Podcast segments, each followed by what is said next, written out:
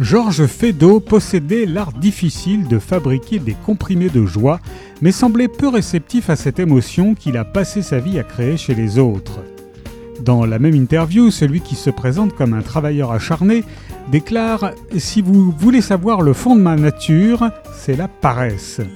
Feydeau, les yeux rêveurs et l'air nonchalant, pose alangui en négligé du matin, certes élégant, à midi passé, il est tôt pour l'auteur qui passe ses nuits dehors, se couche à l'aube et se lève parfois bien après la mi-journée. Un amuseur triste, un indolent voué à l'effort, Feydeau a légué l'image d'un génie du rire comme accablé par la vie. Georges Feydeau, mort en 1921, s'est tôt imposé sur les scènes comiques, précoce dans les succès, tenace face aux échecs. Auteur de talent, acteur subtil, habile metteur en scène de ses pièces, il paraissait avoir tous les dons.